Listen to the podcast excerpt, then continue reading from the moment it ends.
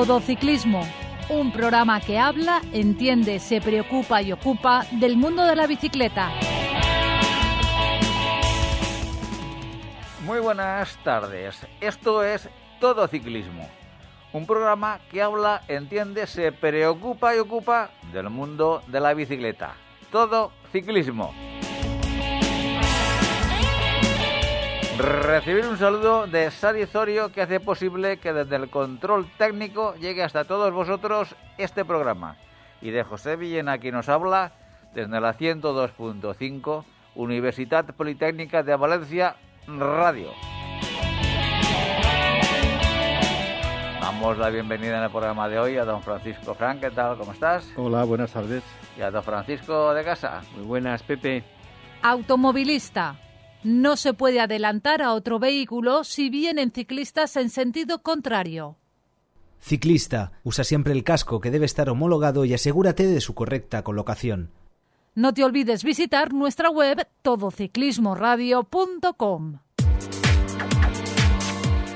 Comenzamos con las noticias que nos ha dejado el mundo de la bicicleta en nuestra comunidad valenciana, de la mano de nuestro colaborador Jaime Pérez.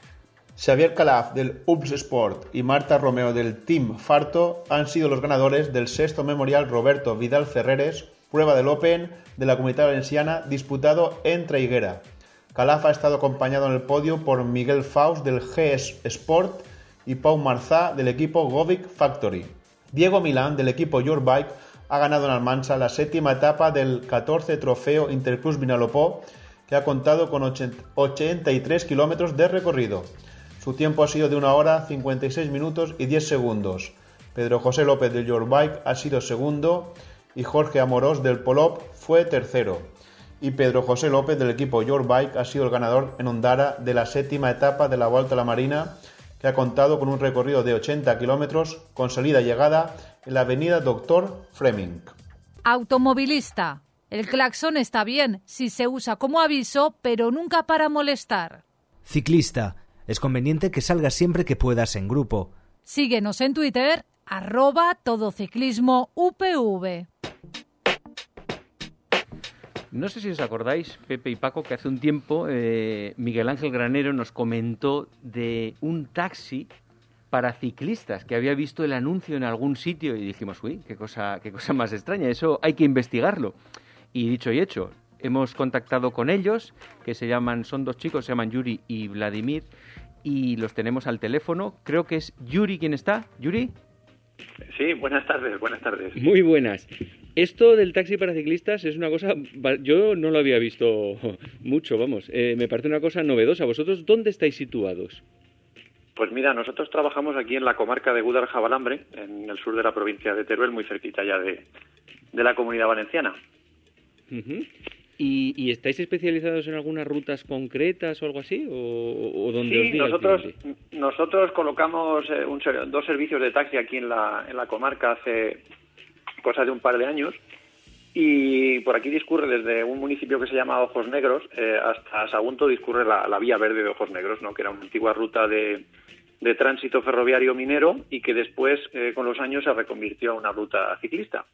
Entonces, al calor un poco de esa, de esa ruta ciclista y de otras rutas que se han formado por aquí, porque los, los ayuntamientos han, han hecho durante estos años esfuerzos por arreglar eh, caminos y senderos para fomentar el, el, el turismo, digamos, de, dos ruedas, ¿no? Es decir, el cicloturismo. Y bueno, decidimos incorporar a los servicios de taxi el transporte para ciclistas también. Vaya.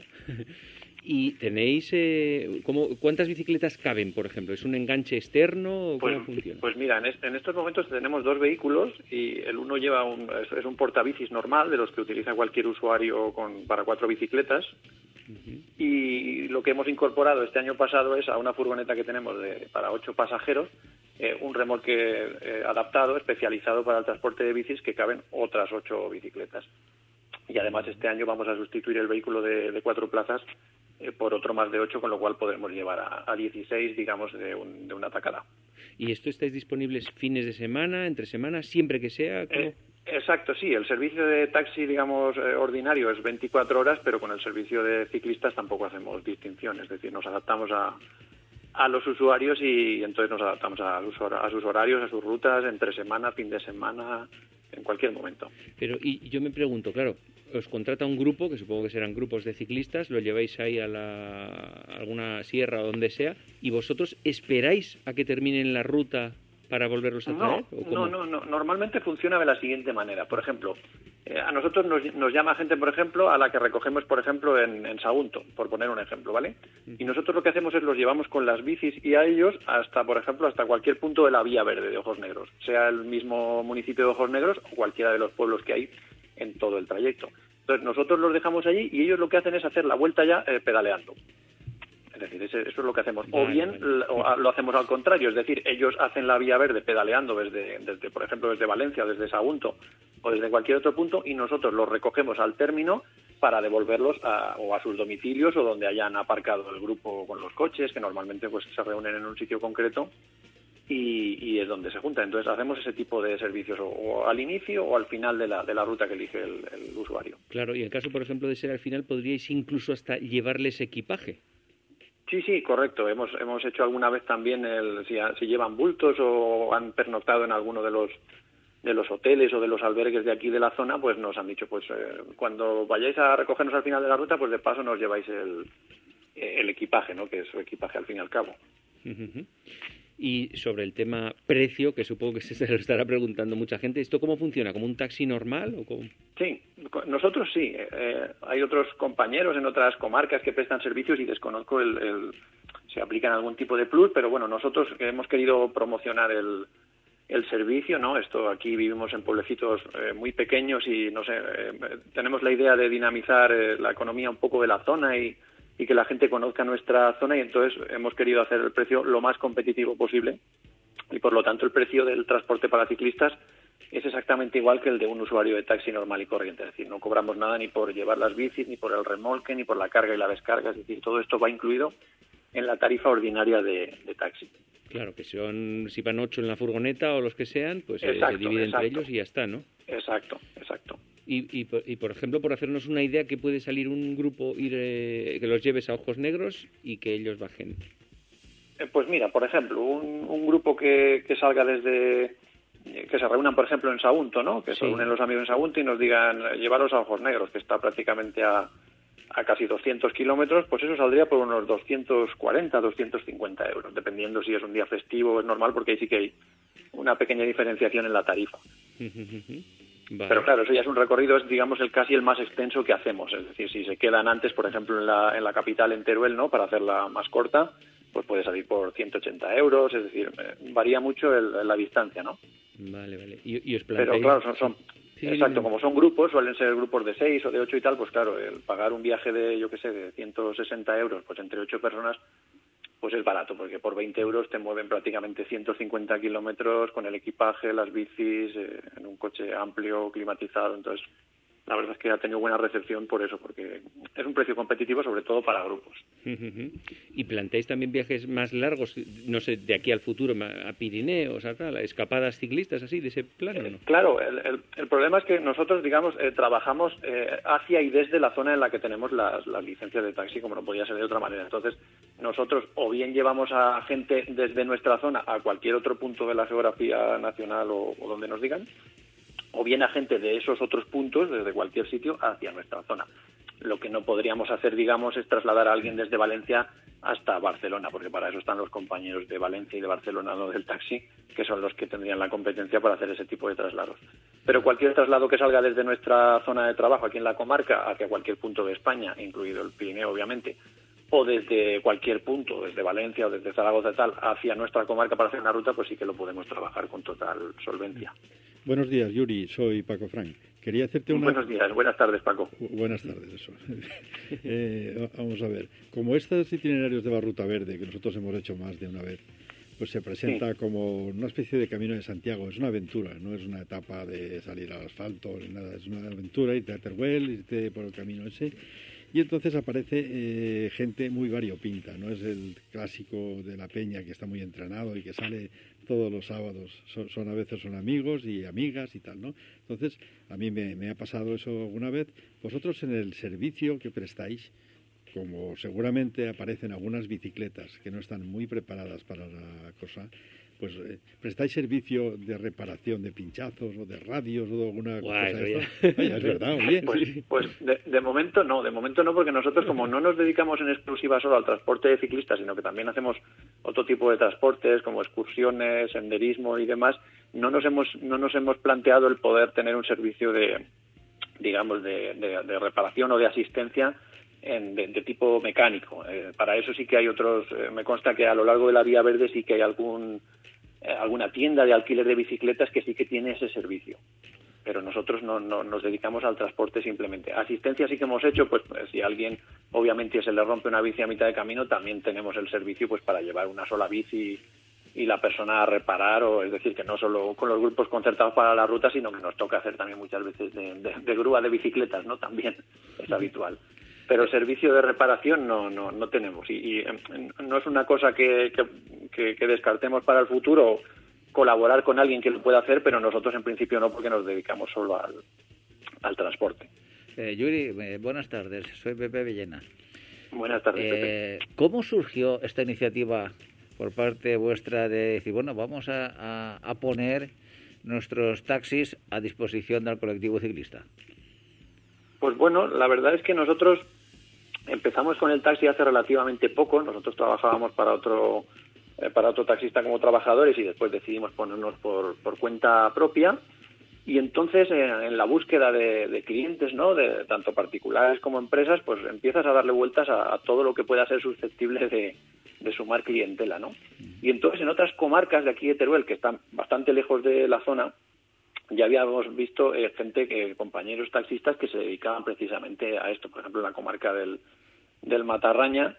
Y, entonces, pues eh, fijándonos un poco en ese, en, ese, en ese ejemplo de otros territorios, pues decidimos incorporar el servicio, el servicio aquí, a, nuestra manera, ¿no? Porque cada uno lo presta un poco, hay quien hace en plan excursiones concertadas con, con alojamientos y demás. Nosotros de momento solo nos dedicamos al, al traslado puro y duro de, de, los, de los pasajeros y en este caso de su equipaje que son las, las bicicletas, ¿no? Pero ha sido un poco así. Sí, pero aparte de vosotros, en, en la zona vuestra o en algunas eh, zonas próximas a vosotros, ¿conocéis otras empresas que se dediquen también a, atender al colectivo ciclista? tenemos algún compañero más, sí, por la zona. Lo que pasa que quizás eh, no, no están tan... O sea, nosotros sí que lo hemos lo hemos puesto como una pieza clave de nuestro de nuestro servicio y digamos que para otros compañeros por aquí relativamente cerca ellos lo tienen más pues como, como un servicio más, pero, pero por si surge, no, no es como nosotros que sí que pues nos hemos empeñado en, publicitarlo bien y en que se dé a conocer bien, es decir, hemos hecho un poquito de, más esfuerzo de, especializarnos también un poquito en, en el sector ciclista porque nos parece muy interesante. La Vuelta Ciclista a España también ha tenido últimamente algunas etapas por, la, por esta comarca. Entonces, pues eh, luego se ha despertado el interés de, peñas ciclistas y de grupos de, pues eso, de, emular a, ciclistas ya muy profesionales por esas rutas, y no siempre queda ese ese gusanillo, ¿no? De ir a hacer el puerto que han hecho en la en tal etapa. Y entonces la verdad es que a raíz de eso, de que veíamos mucho ciclista por la zona, pues pues decidimos apostar un poquito como una parte fuerte de nuestra de nuestra empresa eh, por el tema del transporte de ciclistas. Y ya para ir poco a poco terminando, Yuri, eh, una curiosidad, mountain bike o carretera, ¿cuáles tenéis de más usuarios? Eh, principalmente mountain bike. Eh, la, mayoría de usuarios por aquí lo, usan la, bicicleta por, por la vía verde, que son, suelen ser casi todo tramos, digamos, de tierra. También hay ciclismo de descenso, también hay rutas por caminos de montaña, es decir, que casi todo el, casi todo el transporte que realizamos es de personas que hacen eh, ciclismo pues, en plan eh, mountain bike. También hemos hecho ciclismo de carretera, pero aquí es, es minoritario, es minoritario. Y luego sí que es verdad que viene gente pues con todo tipo de bicis, ¿no? Desde bicicletas que estás asistidas eléctricamente y bicis normales, ¿no? Depende depende cada usuario lo, lo, lo que lo que desea, ¿no? Para hacer la, la ruta. Y ya para terminar, Yuri, ¿cómo te localizan? Pues nos pueden localizar pues eh, por vía telefónica en el 693-022248. Eh, también está, tenemos un correo electrónico, es aragontaxi.gmail.com y, y pues a través de, redes, estamos en redes sociales, en Instagram, como Taxi Manzanera y Taxi San Agustín, también en Facebook y, bueno, y a través de Google Maps también nos pueden localizar en la zona poniendo Google Maps aquí, en la comarca Budal-Jabalambre, pues nos localizan fácilmente. Vaya, vaya, os habéis puesto las pilas eh, totalmente. ¿eh? Bueno, bueno, pues nada, pondremos nosotros también un enlace a vuestras redes sociales para que quien lo haya escuchado pueda eh, ir hacia vosotros directamente y agradecerte muchas gracias, Yuri, por habernos contado tu historia. Nada, dar las gracias a, vosotros por haberos interesado, por dar, por dar pues un, un empujón más ¿no? a, este, a este servicio y que la gente pueda conocer el servicio que prestamos y, y beneficiarse de ello, de la comodidad que, aporta y nada, gracias a vosotros. Venga, gracias, hasta ahora. Un abrazo. Muy bien, buenas tardes, hasta luego. Automovilista. La distancia mínima para adelantar a un ciclista es de metro y medio y hay que invadir total o parcialmente el carril contiguo. Ciclista, no sueltes nunca las manos del manillar. Búscanos en Facebook, Todo Ciclismo UPV Radio. Después de unos años donde la Peña Ciclista de la Universidad Politécnica de Valencia no contó con equipos de competición, por en diferentes circunstancias, la Peña estuvo un poco languideciendo en los últimos años. Yo eh, pensaba que había estado compitiendo todo este tiempo, Pepe. No, la, verdad es que sí que hemos tenido una historia muy, muy, muy relevante, muy importante en, los, eh, en la época de esplendor, que sin duda estamos ahora mismo eh, empezando con con la segunda fase de esplendor de la Peña Ciclista de la Universidad, gracias al empujón que el nuevo equipo eh, rectoral está dando al deporte en general en la universidad. ¿De la universidad significa que son alumnos y profesores o no tiene nada que ver? Bueno, eh, es alumno, eh, son, es personal de la universidad y personal externo mm. que ahora estamos intentando fortalecer y de ahí poquito a poquito vamos a ir consiguiendo que todo aquel sobre todo alumno, bueno, y por qué no, el personal que quiera competir, pues que compita. Por supuesto, las puertas de la Peña Ciclista de la Universidad Politécnica de Valencia está abierta para todos los integrantes de, los miembros de la Universidad Politécnica. Bueno, como digo, esta temporada hemos comenzado con un nuevo proyecto, sobre todo una ambición que mantuvimos en su momento y que ahora la hemos trasladado a nuestros días, que es eh, conseguir un equipo de competición ciclomaster en, esta, eh, en este momento, que eh, siempre lo hemos mantenido, a excepción de esta época de que llevamos unos años atrás, pues bastante relajaditos en el mundo del ciclismo de competición y hemos retornado, como digo, pues hace pues no más allá de dos meses a la competición. Con eh, gente con mucha valía, gente con mucha ilusión, gente muy sacrificada. Y gente que yo creo que entre eh, los componentes del equipo de competición y, la Universidad Politécnica pues hay una sincronía de ver un, un auge dentro de la peña ciclista y un futuro eh, con ilusión y con ganas. Y todo esto eh, hay que reconocerlo y darle y dar gracias, como digo, al nuevo equipo rectoral que ha entrado, donde no solamente al ciclismo, sino a todas las secciones deportivas de la Universidad Política de Valencia están eh, sumando esfuerzos para que vuelvan a ser lo que fue en su día y que gracias a ese esfuerzo y gracias a la labor de la Peña Ciclista de la Universidad Politécnica de Valencia, pues ha llegado el primer éxito este último fin de semana.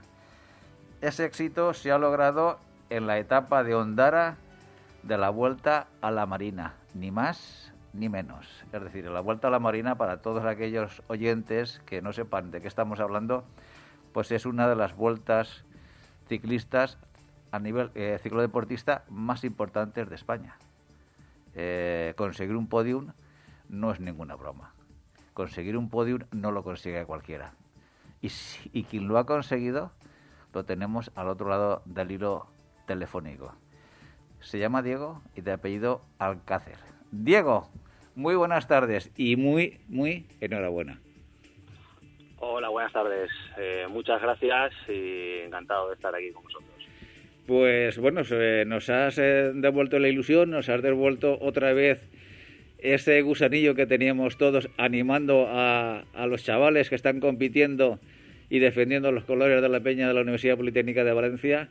Y esto es un resurgir, un resurgir que no sé cómo lo, lo, lo vivir vosotros, pero nosotros, desde la experiencia que tenemos de años anteriores, eh, teníamos muchas ganas de encontrarnos otra vez con un equipo de competición, de encontrarnos otra vez pues con éxitos como el conseguido por ti. Pero antes de entrar en materia, me gustaría saber, mm, vosotros como componentes del equipo eh, de competición en esta nueva edición, ¿cómo estáis viviendo este, este nuevo proyecto y esta nueva ilusión que la Universidad Politécnica de Valencia eh, está poniendo eh, en el mundo del ciclismo? Bueno, pues la verdad es que es, es, un proyecto muy bonito. Somos un grupo de ciclistas, pero bueno, somos un grupo de amigos y la verdad es que nos completamos muy bien y pues de momento está saliendo todo muy bien. La verdad es que este año tenía varios proyectos eh, para elegir y bueno, eh, contraté, bueno, contraté con, conmigo y la verdad es que como tú decías, parece que el nuevo, nuevo equipo de la universidad pues está apoyando mucho al deporte en general y bueno, pues me parece un proyecto bonito y, para empezar de cero pues pues la verdad es que era muy motivante y bueno, y así lo estamos viviendo, la verdad. Bueno, yo, como digo, eh, es así, de nosotros también lo estamos viviendo desde ese punto de vista, pero vamos a hablar ya de ti. Eh, ¿Tú cuántos años llevas compitiendo? Bueno, pues la verdad es que prácticamente llevo toda la vida. Eh, empecé, mis padres me apoyaban cuando tenía, pues empecé sobre los 12, 14 años Estuve compitiendo hasta, bueno, pues casi profesionales y demás, eh, me lesioné y pues eso que te quedas un poquito despagado. Y bueno, ahora sí que llevo unos años que estoy entrenando con amigos y demás y este último año sí que me lo he tomado un poquito más en serio, retomé la competición y pues como te decía, este año buscaba nuevos objetivos, metas y, y surgió el tema de la Politécnica y pues ahí estoy. La verdad es que, pues como te decía, prácticamente toda la vida relacionada con, con el deporte y sobre todo con el ciclismo, evidentemente. Estamos hablando que la Vuelta a la Marina es una, una vuelta de ciclomaster. Eh, ¿Tú en qué categoría compites? Sí, es como tú decías, es una vuelta, competimos varias categorías, somos gente, pues que la verdad es que casi todos los que estamos corriendo pues gente que ha corrido toda la vida. Yo estoy en la categoría Master 40, corredores de 40 hasta 49 años. Y, bueno, pues hay desde chavales de 16, 17, 20, 25, 30, 40, incluso gente de 50 y más de 60. Y bueno, pues eh, como tú decías, es una de las vueltas más importantes de no solo de Valencia, sino de, de España, por tema de participación, de recorridos, de velocidad, de organización. La verdad es que es, es, una vuelta muy bonita, muy dura y bueno, pues, pues mm, la verdad es que disfrutando de la experiencia. ¿Pero se corre juntos todos esas edades que has dicho, Diego? Sí, vamos a ver, eh, se hacen dos salidas. Se hace una primera salida con gente de categoría junior hasta máster 50 y luego los máster 60 y las féminas salen un poquito después. Salen, a lo mejor se incorporan a, pues cuando llevamos un tercio de la carrera más o menos, uh -huh. se incorpora a la categoría féminas y, y Máster 60. Oye, y el resto sí, el resto todos, ahí... todos juntos, exacto, todos juntos y bueno, pues claro, ten en cuenta que los chavales que tienen 25, 26 años tienen, vamos, van muy rápido. Eso te iba bueno, a decir, ¿les toses a esos o imposible? Bueno, eh, de todo hay, ¿vale? Depende del recorrido, depende, ¿sabes? La gente está muy fuerte, pero bueno, yo me intento acoplar a lo que hay y bueno, pues sí, la verdad es que estoy ahí disputando, disputando la, las llegadas y, y, demás, sí. Tú, eh, Diego, ¿cómo te definirías como corredor? ¿Eres sprinter? Eh, ¿Eres escalador? ¿Eres un máquina todoterreno? Sí, bueno, pues cuando empecé, bueno, recuerdo hace años que me hicieron una entrevista en las provincias y demás, y me gusta escalar. Ahora ha cambiado la perspectiva. Ahora soy un corredor un poquito más rápido para llegadas en grupo y demás. Paso bien media montaña, pero la verdad es que la montaña no es muy fuerte. Vale, esta semana la verdad es que la etapa era muy dura y bueno, pues eh, me estoy encontrando muy bien. Estuve un poquito el tema del coronavirus, que sabes cómo estaba el tema, pues lo pasé en diciembre, llevo un poquito retrasada la preparación, pero bueno, el sábado pasado se juntó todo, había un puerto final de etapa con una bajada muy rápida y bueno, pues pude estar ahí delante y, llegamos al sprint y, muy bien, la verdad.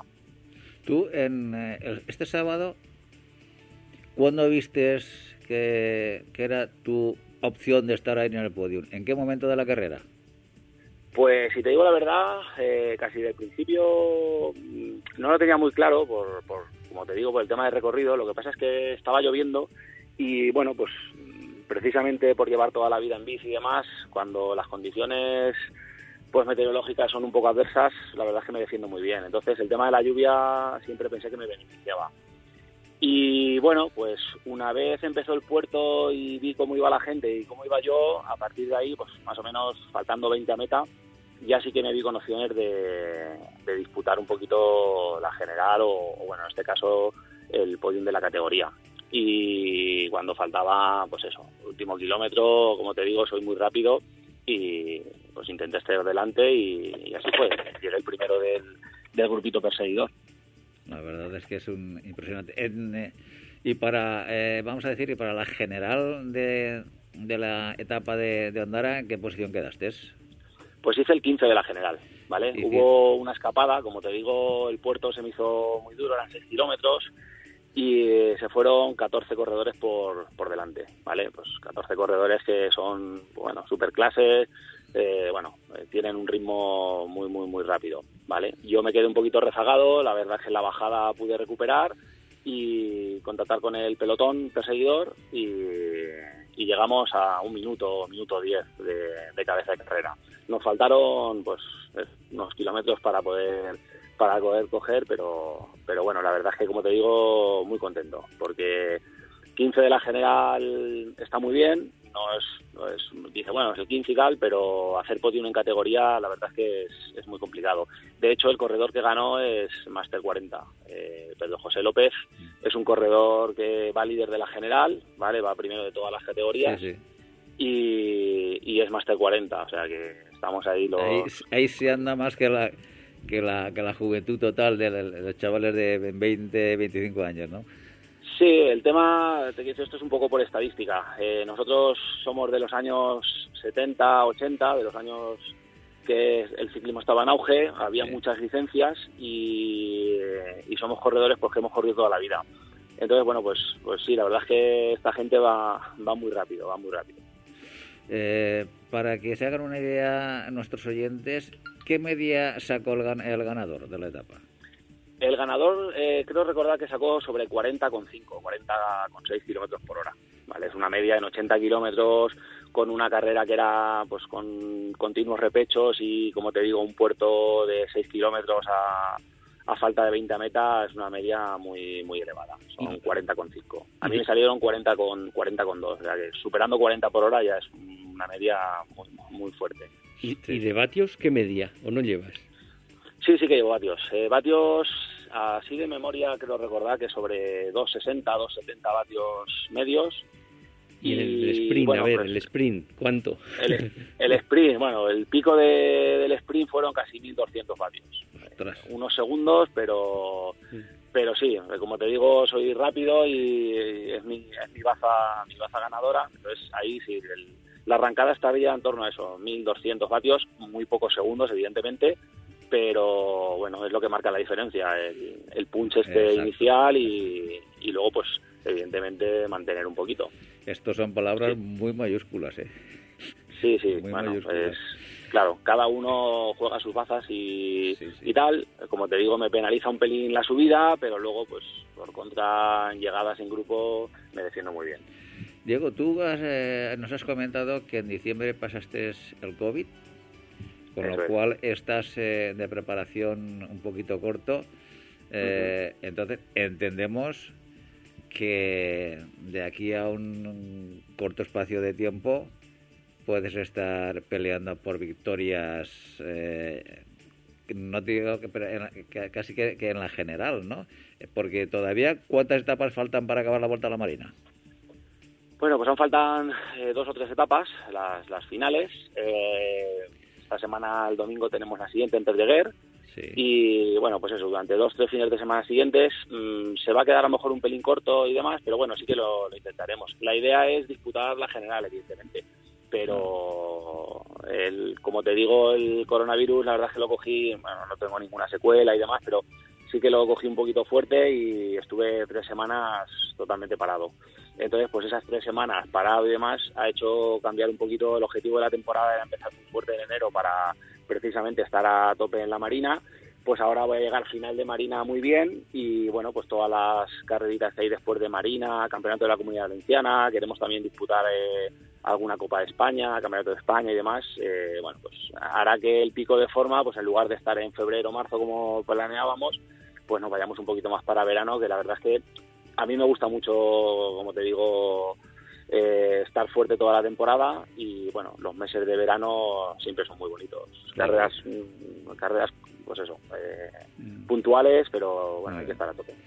Eh, en, esas dos, tres etapas que, que faltan de la vuelta a la Marina, ¿en cuál de ellas mm, ves, te ves tú con posibilidades de estar peleando por la victoria?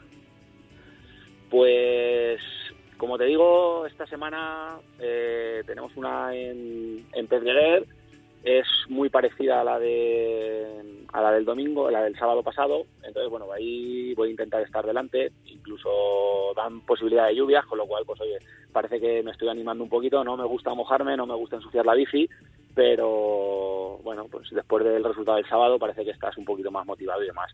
Entonces esa posiblemente sea una buena etapa pero como te digo, la gente, pues los 10, 12 estos tienen un puntito, un puntito muy, muy bueno, van muy rápidos, pero vamos, eh, por intentarlo no, no va a ser. Con, con, la ayuda del equipo y demás, intentaremos estar lo, más adelante posible. Claro que sí. Y luego, las siguientes citas, como tú dices, está el Campeonato de la Comunidad Valenciana.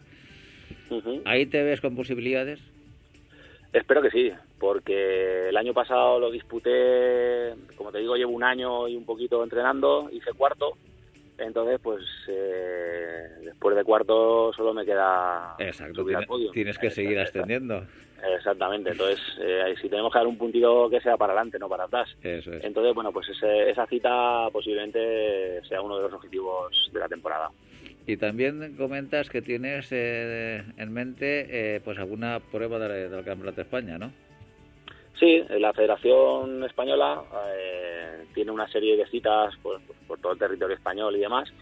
Y bueno, pues estamos pensando, como te digo, la gente del equipo, que somos, somos amigos y nos llevamos muy bien, viajar a alguna, a lo mejor San, Sebastián, bueno, alguna, alguna prueba que, que, nos cuadre, que nos venga bien de fechas y recorrido y, ir a coger pues un puntito más eh, en pruebas fuera de Valencia.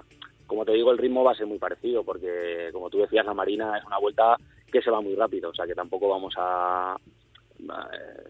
La participación, bueno, es de toda España, pero el ritmo será, será muy parecido. Habrá que ver el recorrido, que no sea excesivamente duro y tal, pero, pero sí, sí, la idea es probar fuera de Valencia también, claro. Bueno, y tal como estás viendo el principio de temporada y como piensas que eh, va a evolucionar hasta final de la misma, eh, bueno, el proyecto de, de la Peña Ciclista de la Universidad Politécnica de Valencia es continuar durante durante todos eh, los años que podamos y con el fuerte compromiso, como digo, del nuevo equipo rectoral, ahí lo vamos a tener. Entonces, eh, ¿tú te ves la temporada que viene? No, nosotros obviamente eh, estamos encantadísimos de que, de que continúes, no la temporada que viene, sino muchas más con nosotros. ¿Tú te ves ahí luchando ya por retos mayores la temporada que viene? Bueno, pues como te digo, espero que sí, porque he retomado la competición después de muchos años y la idea es si si la motivación y lesiones y demás lo permiten, pues estar eh, pues mejorando un poquito más cada año. Entonces, pues este año, digamos que es un año después de todo el disputado del año pasado, pues para afianzarte y para el año que viene, pues experiencia, kilómetros y demás. Y la idea es subir un puntito, tenemos que ir siempre hacia adelante. Y este año, este año es el punto inicial, pues hay que continuar y, como tú dices, Estamos muy contentos con, cómo se lleva el equipo de la, de la Politécnica, nos habéis facilitado todas las cosas eh, no hemos tenido que pedir nada porque realmente estamos sorprendidos.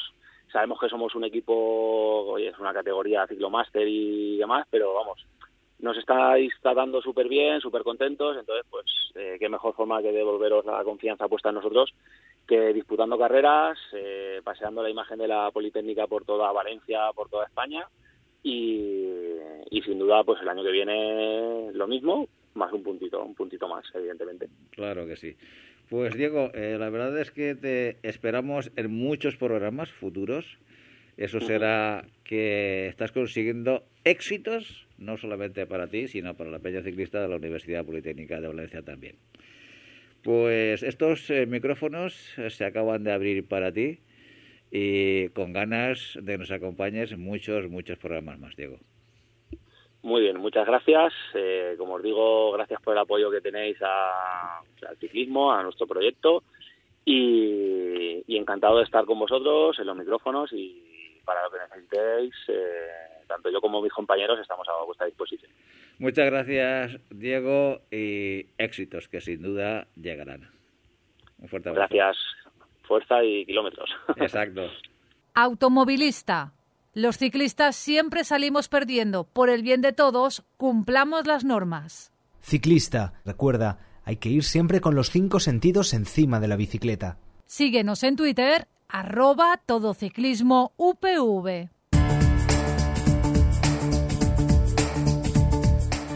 Bueno, se han disputado, se ha disputado este fin de semana la Strade Bianche y comienza hoy la Tirreno Adriática.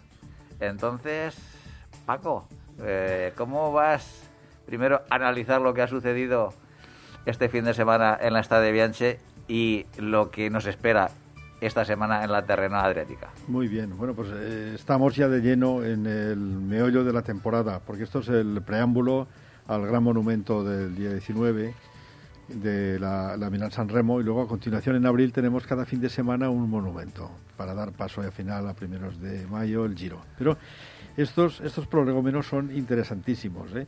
Eh, el que has hablado de la Strade Bianche eh, 2022 pues ha sido una carrera espectacular.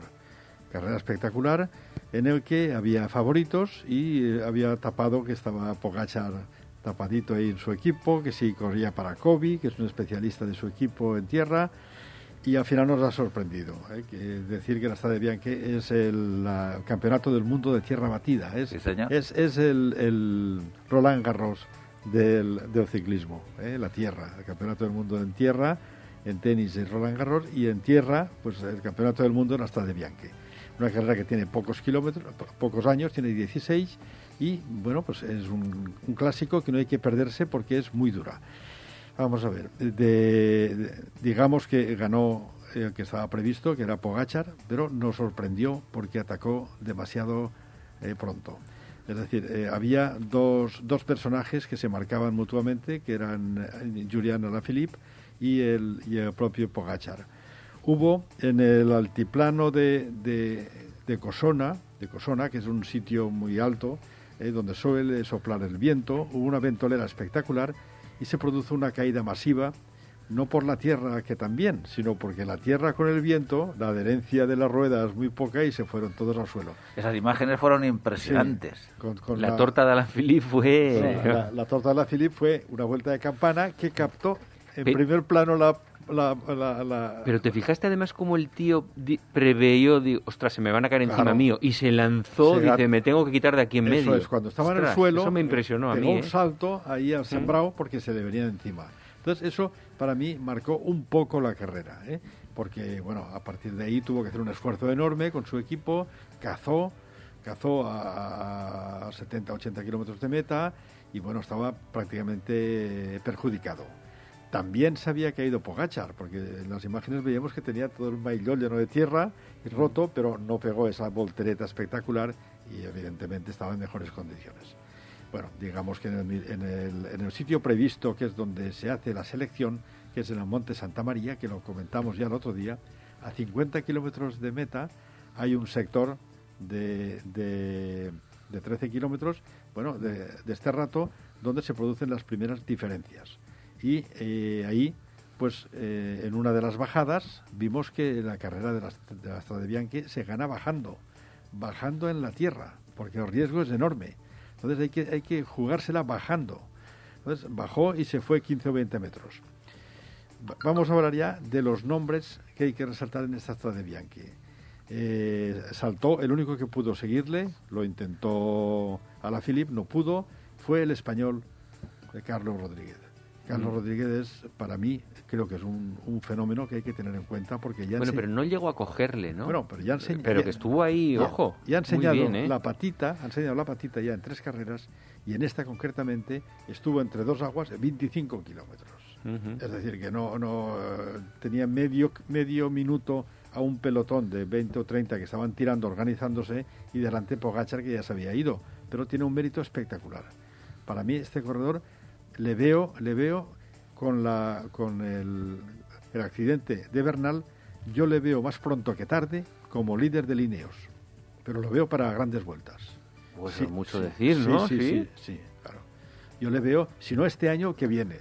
Porque tú comparas lo que le queda a Lineos, pues le queda el, el Jeren Thomas, le queda el Teo Gerhardt, le queda Carapaz.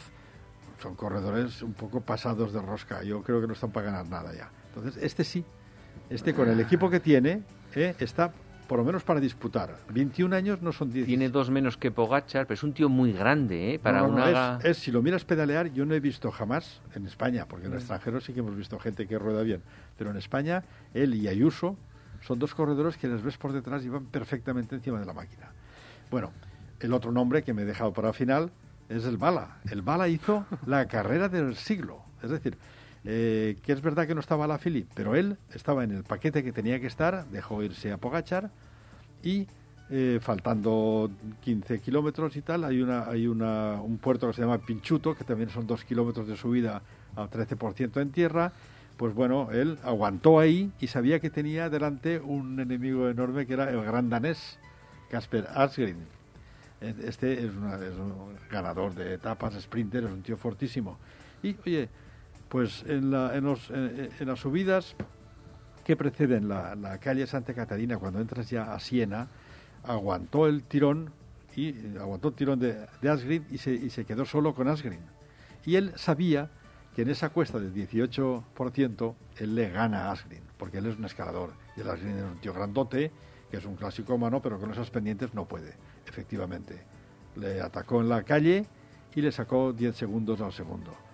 O sea, los nombres de la Strade Bianchi, repitamos, Pogachar, indiscutible, hizo lo que no hace nadie, porque la gente que gana no, no ataca ahí, ahí se hace la selección. Y luego en el Pinchuto es donde se van los cuatro o cinco que van a ganar. Pogachar a los 52 kilómetros ya se largó. Y el segundo nombre es eh, Valverde, que hizo un segundo puesto a sus 41 años. Y además se le ve que llega con... Me da igual no haber ganado. Para mí esto es una puñetera pasada. O La, sea, la entrada de Valverde en meta fue sí, impresionante, sí. como Bueno, si lo hubiera ganado. ¿eh? No, la entrada en meta, porque sabía que la prensa estaba esperándole, porque el acontecimiento no es Pogachar. Pogachar tiene 50 kilómetros que va destacado y todo el mundo sabía que iba a ganar, porque ya ha ganado dos, dos, dos tours. Pero bueno, lo de Valverde a los 41 años hizo una expectación de la prensa, estaban todos pendientes de él. O sea, eh, Sí, ha salido eh, más la foto de el abrazo entre Pogachar y Valverde que la victoria de, Val- de Bueno, y, y Pogačar él, él pilló al Pogachar, que había entrado 40 segundos antes en el suelo, sentado, que no se podía ni levantar. Y este dejó la bicicleta, se levantó de pie, ¿eh? corrió hacia él, eh, le saludó y se fue. Es decir, acabó bastante, Ma- bastante mejor el bala que el otro. Se acabó más, más fresco. Si hubieran llegado a meta en un sprint, el Bala se- seguramente... Pues, Bueno, no. ojo, que llevaba 50 kilómetros de No, crono no. el otro, ¿eh? Bueno, eh, bien. El otro estaba bastante dolorido porque entraba caída y el dolor de, de espalda se resentía de vez en cuando porque lo que hizo Pogachar no lo ha hecho jamás nadie. A 50 kilómetros irse solo.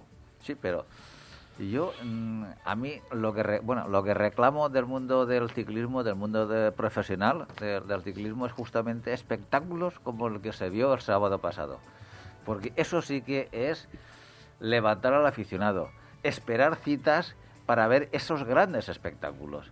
Porque lo de Pogachar, para mí, eso es algo... Este tío se merece un monumento porque es, porque es, un tío batallador, o sea, pero que es, es donde es que sea. Pogachar eh, está reescribiendo el ciclismo eh, moderno mirando al ciclismo antiguo. Sí. Porque son victorias de época. No, y se, se parece mucho a la manera de correr. Unos dicen que Eddie Merckx, pero yo me parece más que se parece a, a, a Bernard Hinault. Él, eh, yo creo que si sigue así, él tiene un puesto, un puesto en el, en el trío de los mejores de la historia, porque es muy joven y está muy fuerte. Seguro. ¿eh? Bueno, pues eso es lo que ha dado la Spade, la, la Strade Bianche, que Sí, la, la versión femenina, por cierto, también hubo espectáculo ahí, con adelantamiento en plan MotoGP al final, que ganó Kopecky a Van Bleuten, 26 años, frente a 39 que tiene Van Bleuten, y ojo, eh, que ya había ganado las edici- dos ediciones anteriores de la Strade Bianche. Sí, y- la del Movistar, eh, con 39 Ujú. años, era la, la- la dueña de la, de la prueba el, el- esfuerzo de las dos es que es para verlo ¿eh? también la llegada en la calle esa de Siena de las dos tirando una a la otra y aguantando como puede es impresionante también ¿eh? y el adelantamiento ahí a lo MotoGP Sí, sí, la- eh, fue impresionante. Es una, una cita que eso de- deberíamos ya de, de, eh, remarcarla en nuestras agendas para la próxima temporada, estar eh, deseando que llegue también para volver a, a ver otro espectáculo similar al de este año. Bueno, y Paco, después de la eh, del Campeonato del Mundo de Estierato, como tú dices, hoy Bueno. comienza la... la, la- la terreno adriático. Terreno adriático es una la carrera de Due Mare, los italianos le ponen poesía a todo, pues va de un mar al otro y atraviesa los Apeninos y tal. Y es una gran prueba que junto con la París-Niza, que empezó el sábado, pues eh, es- es siempre una- han coincidido en fechas O- o el las hacen en paralelo siempre Sí, pero eh, son muy pillos porque la participación de la terreno adriático es mm, los mejores de- del calendario, salvo los que han ido a la, a la París, a la París Niza, que son el, el Jumbo, que ha ido ahí el Roglic con, con Van Aert y compañía, y, y poca cosa más. Entonces, el, fuerte, el fuerte del pelotón está en la Tirreno, porque la Tirreno es una prueba de seis días que te pone en forma a los sprinters preparando la etapa del monumento de Pinan San Remo, el día 19, te pone ya en forma a los medioescaladores y a los contrarrelojistas. ¿eh? Es decir, que eh, son seis etapas, empieza en el, en el terreno y empieza de forma normal, ¿eh? porque siempre han dejado una contrarreloj final, pero este año empieza hoy, precisamente, hoy empieza eh, lunes, una contrarreloj de 14 kilómetros, donde está la participación, por, luego hablaremos de la participación general, pero en principio veremos disputar desde el primer día para Maillot, Rosa o como, como lo lleven, eh, a tres fenómenos de la contrarreloj. Se van a juntar Filippo Gana, se va a juntar el propio Tadej Pogacar, que va a intentar ganarla, y luego Renko Ebenepul, que si os acordáis lo que hizo en, en- en el Algarve, eh, en una etapa de, de 32 kilómetros sacó un minuto al segundo, que no, no era, no era cojo. Entonces, el espectáculo eh, hay que seguir... lo- Pogachar estará mucho más cansado ¿no? Bueno, Porque después de la estrada un día de descanso Bueno, pero precisamente ese día de descanso te permite darte masajes, coger el avión y volar donde estás eh, la- en la salida. Sin embargo... te eh, permite o te remata No, no, lo- los que salen de la Strade Bianche no pueden tomar la salida de la París-Niza porque empieza arriba, empieza lejos y no da tiempo ya de pillar el avión. De, de tal. Entonces, por eso han decalado un día ¿eh? Mm. la Tirreno para que puedan mm, apuntarse ahí todos los que han corrido la Strade Bianche. Entonces son seis etapas, seis etapas donde, donde en principio hay mm, en la primera contrarreloj que ya define, ya, ya tienes que jugar a la contra, porque hoy veremos a Pogachar, o veremos a Renko, o veremos a Filippo Gana, el Ineos está muy fuerte, son los equipos de siempre, ¿no? El Jumbo, el Jumbo le lleva a combatir con Pogachar los que le llevó al Tour de Francia, el Vingegaard, el Sepp Kuss y el equipo... a Vingegaard está en la Tirreno No, Roglic está en la otra. Han, Sí. han dejado a Roglic en la París. Sí sí y, Y- Vingegaard está en la Tirreno Vingegaard está en la otra y está y está Sepp Kuss y está también el- lo fuerte del equipo es para medirse con Pogachar antes del Tour. Van a medirse las fuerzas. Entonces, claro, después hay eh, dos etapas de, de- Madre mía, esto que... pero, eh, y en la tele lo emitirán a la vez, la París-Niza y la Tirreno. Esto va a ser un show. Sí, lo que pasa es que, bueno, eh, esto se ha hecho con el monopolio Eurosport Y Eurosport tiene dos, dos o tres canales y entonces te dan una por ahí y otra por allá. Eh, bueno, el año pasado creo recordar que lo que hicieron era... Eh, Iban, tele- iban turnando entre no, otro. televisaban una en directo y nada más acabar una te hacían el reportaje Ah, de la y aunque no la haya podido ver, a las seis y media o las siete la repiten los 20 kilómetros últimos de, de ambas. Bueno, decir que el final de etapa, el final de la vuelta está junto al, al Adriático, ¿eh? donde se prepara la, la etapa reina, la etapa reina que es la subida a Carpeña. Carpeña son dos, dos subidas al mismo puerto, pues un, puerto de- de seis y pico kilómetros al 9%. Entonces, claro, hay una batalla enorme y los contrincantes son espectaculares que no hay que perderse. Bueno, y no sé si queda algo más tiempo, podemos comentar en principio la participación. Vamos a hablar de Pogachar, que es el primer candidato para ganarla, y viene Jonas Vingegaard, Sepp Kuss en el, en el Jumbo, Ineos Richard Parvat, Tao de Georgen Hart y Richie Porte. Esos son los que lleva allí el Ineos. Está el Kick Step con Renko Benepul, que es su teórico líder, y Julian Alaphilippe, que puede ir allí porque, claro, fue a la de Mm. Bianche y, y tiene un día más para descansar y apuntarse allí, ¿no? Luego está Miguel Ángel López, Astana, Enric Mas, al Movistar, Román Bardet, DSM, Jacob Fulsan, Madre mía, sí que va un... Emanuel Buchmann, Wilco Kilderman, Marc Padún, Rubén Guerreiro, Rigoberto Urán. O sea, es la mejor participación junto con las dos españolas, la Ichulia y la Vuelta al País Vasco, que también es eh, el, mes de, el mes de final de marzo y de abril, nos da para que nosotros tengamos algo parecido a lo que tienen ellos. Tienen la París-Nice y la Tirreno Adriático. ¿Os imagináis por qué en España no hay una vuelta pequeña de seis o siete días que se llame Mediterráneo Cantábrico? Que pudiera salir en Alicante y acabar en Vigo, por ejemplo, Sí, sí. o empezar en Marbella y acabar en el País Vasco, porque ya tenemos dos semanas, dos, do- dos etapas de cinco días muy buenas, que son UCI, son de lo mejor que hay de participación, y ya lo tenemos cubierto.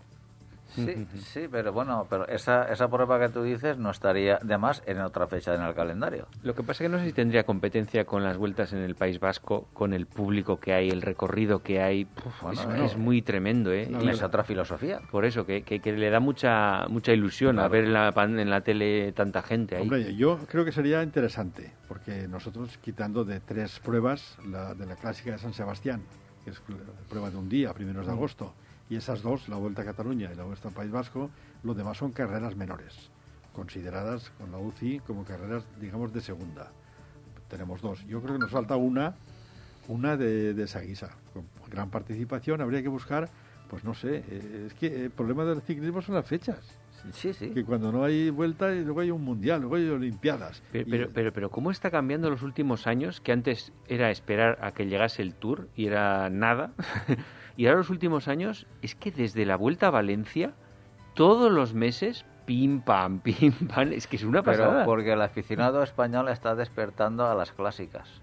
Porque el Puede calendario este, en mayor o menor medida, años atrás, muchos años atrás, ya estaba. Sí, las grandes citas de, de- de las, de las clásicas en, a nivel eh, eh, europeo, obviamente. Entonces... Pero no eh, iban tan... Bueno, a ver, en las clásicas sí, pero en las vueltas tipo la Vuelta a Valencia... No, sí, ha estado, no, sí, no o iban al mismo nivel los Pogachar de turno de la época, no, no Bueno. iban a, a- a arrasar, iban a Bueno, pasearse bien. por allí... Cierto que, cierto que el nivel de preparación, eh, yo creo que cada vez la- la- las grandes estrellas mundiales tienen eh, como más días de un estado de forma óptimo y alargan, alargan esa, ese estado de forma, no al 100%, pero con que te mantengan eh, es- esta gente el 90% de, de su estado de forma, bueno, eh, son competitivos en Con- cualquier carrera donde se presenten. Pogachar al 3% ya nos gana a nosotros.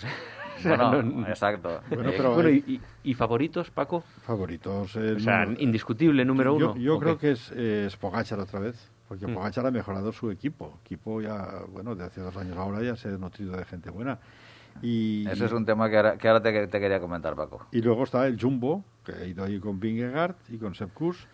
Eh, Renko Benepul, para mí, Renko Benepul puede ser la sorpresa y el, y el oponente número uno al otro, porque Renko Benepul le visteis en la etapa de Torre del Pinar y lo que vimos en, en el, en el, el Algarve, no se ve todos los días. Entonces, como no son etapas de Tour de tres puertos encadenados, ni etapas de 220 kilómetros, de 5.000 de desnivel, yo creo que ahí Renko Benepul está preparado, por lo menos para hacer frente. Y hoy, en la contrarreloj, si le gana, Ahí lo veremos. si le gana a Pogachar, que Pogachar es un contrarrelojista bueno, pero no, Mm. pero no excelente.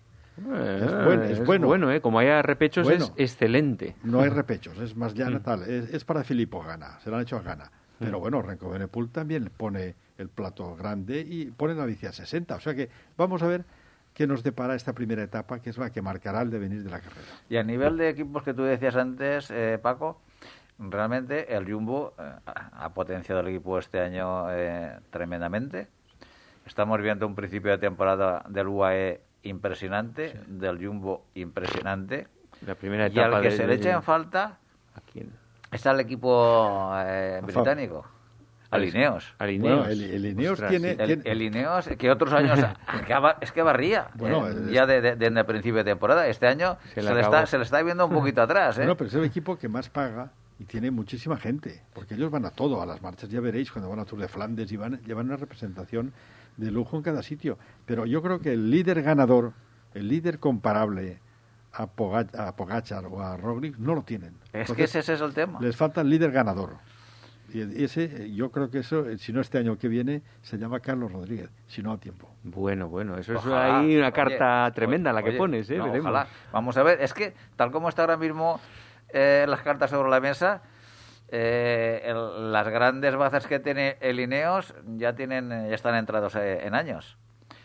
Y gente joven, está Carlos, Y, Y- nada, han fichado a Pitcock, pero Pitcock es, Pitcock es un, un- un corredor con una categoría enorme, campeón olímpico también del mountain bike, y que, bueno, que hace tapitas y enseña la cara, pero ganador de vueltas, yo no, no lo veo.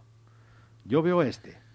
Este le veo, porque este lo que hizo 25 kilómetros en contrarreloj solo, con todos los lobos sí tirando. señor, sí señor. Eso en tierra, en tierra, en curvas, en dominar la bicicleta, la manera con que corría. Bueno, él es, él es un especialista en contrarreloj, principalmente, Sí, ¿eh? sí, Carlos Rodríguez. no, y de montaña también. Sí, pero que lo, lo que más ha ganado ha sido contrarrelojes. O sea, Pues- es, es pues, un, es un, ya. un Indurain, digamos. Y ya sabéis que para ganar el Tour hay que ir muy bien en contrarreloj o no lo puedes ganar. Y sobre todo, a mí lo que me ilusiona, como aficionado español al ciclismo, es que Carlos Rodríguez está en el Ineos y, y Ayuso está en el, en el UAE, es decir, que están en los mejores equipos eh, mundiales. Con lo cual, sí es cierto que Ayuso tiene ahí eh, el hándicap de, de, de Pogachar, que bueno, también se pueden repartir eh, calendario y, y demás, y pruebas. Lo que pasa es que para el Tour, los próximos eh, años, eh, Ayuso, si quiere salir a disputarlo, teniendo a Pogachar en ¿Por el- cuántos años fichó? No sé, No, sabemos. hace un, un año. Hace un año. Sí, pero no sé hasta cuándo eh, ah, no, está, ha, está fich- ha fichado. para cinco años más. Uy, es mucho, ¿eh? Claro. Es mucho, no, pero correr, correr a la sombra de, de, De Pogačar. de Pogačar. Pogačar no va a ir a todo. Mm. Pogačar pero- irá al Tour, pero igual no va al Giro ni a la Vuelta, entonces Sí, sí, tiene sí. oportunidades. ahí. Sí, pero Ayuso, si, se puede, si en los próximos cuatro años pudiese pelear por un Tour, donde el equipo seguramente no le van a dejar. Bueno, pagarán. Es que pasa como los Ya futbolistas. se verá de todas formas, queda Sí. tanto. Si eres, si eres muy bueno, te pagan la ficha, te rescinden y te vas a otro sitio. Eso Sí, sí, claro. está claro, pero lo que te quiero decir que ahora mismo, a la sombra de Pogachar, un añito dos más, Ayuso, pues podría estar. Y yo lo que tengo mucha fe es en Carlos Rodríguez. Porque eh, lo poquito que se, se está dejando, no, poquito, lo poquito que hemos visto de él a principio de temporada, a mí me está dejando un grato sabor de boca porque es De todas formas, impresionante. ojo, que Pogachar primero hizo un tercero en la Vuelta a España, ¿eh? Primero queremos ver a Ayuso y Sí, a sí. Carlos Rodríguez hacer una de estas eh, antes de decir que van a disputar el Tour, porque tampoco vamos a ir directos. Bueno, y, y una cosa que, que destacar es nuestro equipo Pro Tour, el, eh, el Movistar. No sé qué pasa con los fichajes, pero no acaba de acertar con los fichajes, porque no se le ve, no se le ve un líder capaz de entrar en un podio de una grande. Yo no lo veo. Pero es que si, si quitamos a, a Valverde eh, los fichajes Es- históricos es, de- eso, del Movistar, Que el, que el mejor del equipo sea un tío que va a hacer 42 años, hay que hacérselo mirar. pues por eso te digo, bien, eh, es- eh, los ojeadores del Movistar Igual están un poco bizcos. es lo que, bueno, o la chequera es corta, nunca se sabe. Yo estoy deseando ver la siguiente temporada del Movistar. Ya veremos, a ver. Bueno, a ver qué sucede. Pues ya nos dicen que estamos fuera de tiempo. Antes de despedir el programa, recordar la salida que tiene prevista la Peña Ciclista de la Universidad Politécnica de Valencia para el próximo sábado, hora de salida a las 8 de la mañana con destino a Chiva. Un total de 100 kilómetros componen la etapa prevista. Pues don Francisco Fran, muchas gracias por tu colaboración, un programa más. A vosotros. Don Francisco de Casa, nos vemos, nos escuchamos el próximo lunes. Hasta la semana que viene, Pepe. Y a vosotros os esperamos el próximo lunes a partir de las seis y media de la tarde y los jueves a partir de las 12 del mediodía.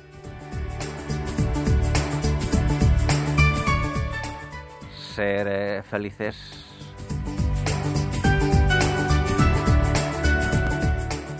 No te olvides visitar nuestra web todociclismoradio.com. Acuérdate de ponernos una reseña en iTunes.